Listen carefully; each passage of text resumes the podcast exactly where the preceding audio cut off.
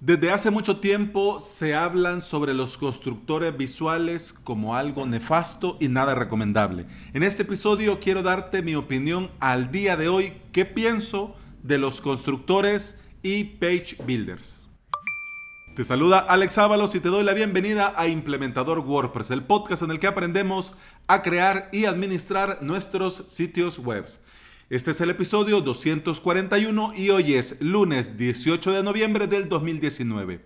Si estás pensando en crear tu propio sitio web, te invito a suscribirte en mi academia online avalos.sv. En esta semana comenzamos, arrancamos el curso Themes optimizados para bloques. Y el día de hoy la primera clase, el tema Atomics Blocks.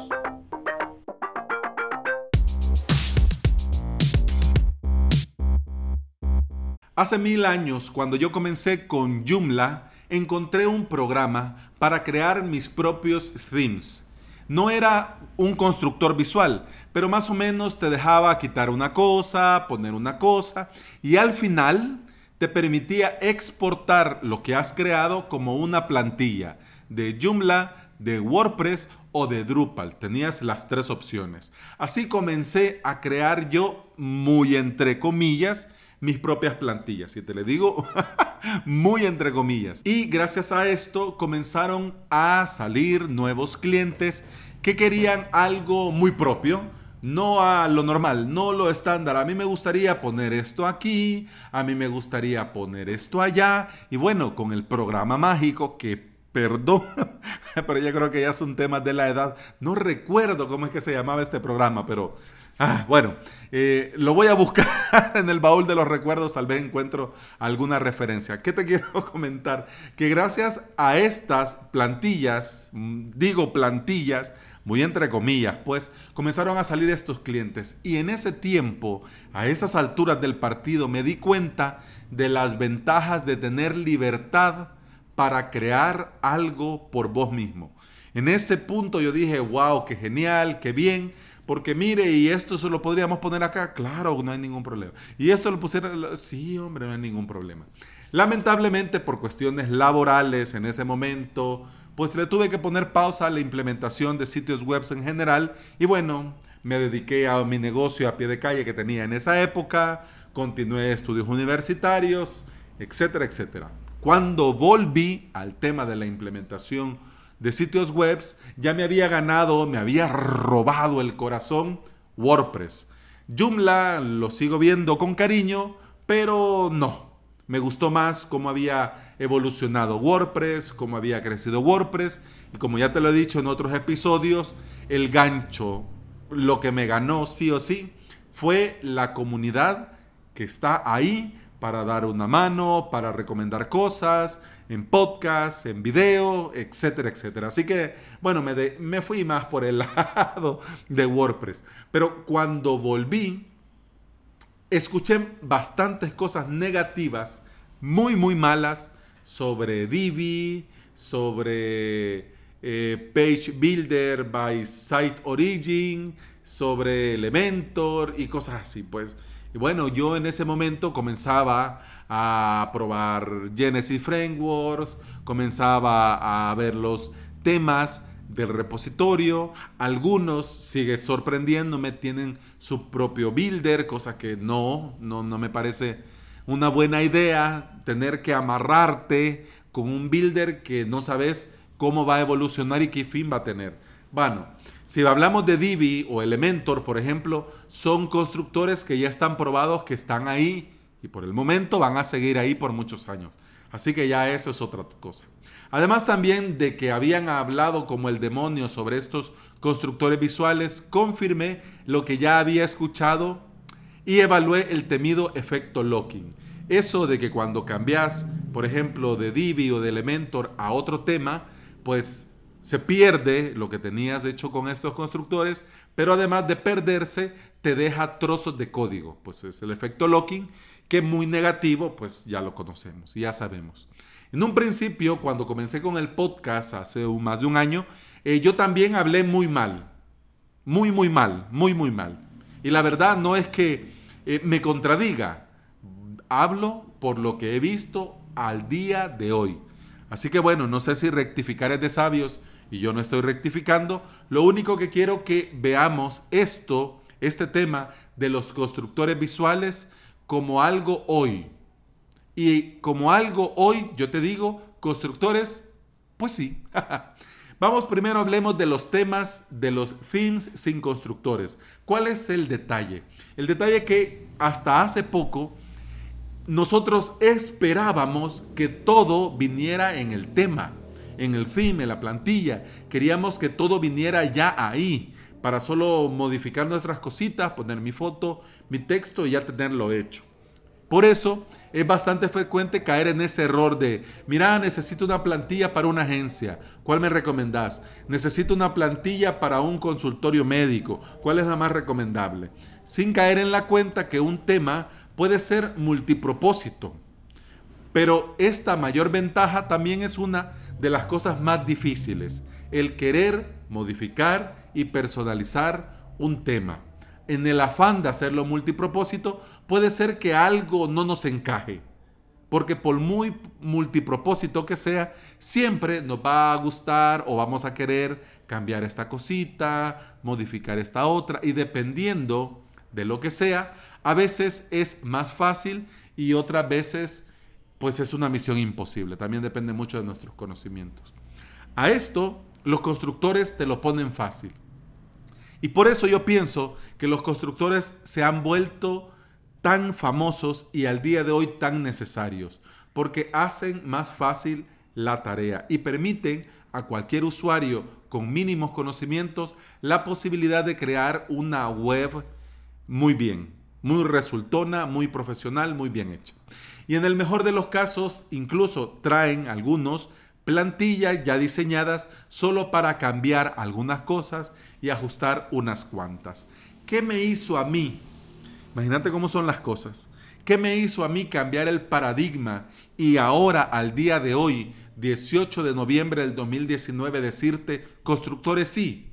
Pues lo que me hizo a mí cambiar de opinión, cambiar el chip, verlo por otro lado, fue Gutenberg y los bloques dentro de WordPress. Porque hace un año estos bloques llegaron a nuestra vida con WordPress 5.0 y han cambiado todo lo que se había hecho hasta el día que salió WordPress 5.0. Tanto que incluso hasta los propios page builder, constructores, están virando a creador de tema, no creador de página. ¿Ves por dónde va el tema? Gracias a Fran, un buen amigo, oyente y suscriptor de avalos.sv que puso a mi disposición para hacer pruebas el nuevo Divi. La experiencia a mí, en honor a la verdad, me sorprendió. La experiencia fue muy positiva y en poco tiempo pude crear una web con un diseño muy bien. Arrastrar, soltar, poner aquí allá y muy bien. Y el rendimiento fue una de las cosas que más me sorprendió, porque fue el máximo. Hice test de esta web con Divi, sin Divi y a puro bloques y siempre salía bien. Las métricas bien. Por el curso anterior y el que comienza hoy, he podido descubrir algunas cosas. Por ejemplo, lo bien que lo están haciendo los bloques como Cadence Blocks, Kaioken, CoBlocks, y lo conveniente que es crear webs solo con bloques. Además, me he llevado una grata sorpresa sobre lo personalizable que son los temas diseñados para bloques.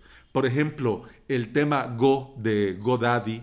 Imagínate que yo a GoDaddy no le tengo aprecio, pero el tema Go que podés descargar en este momento desde GitHub, que próximamente va a estar en el repositorio, es una chulada.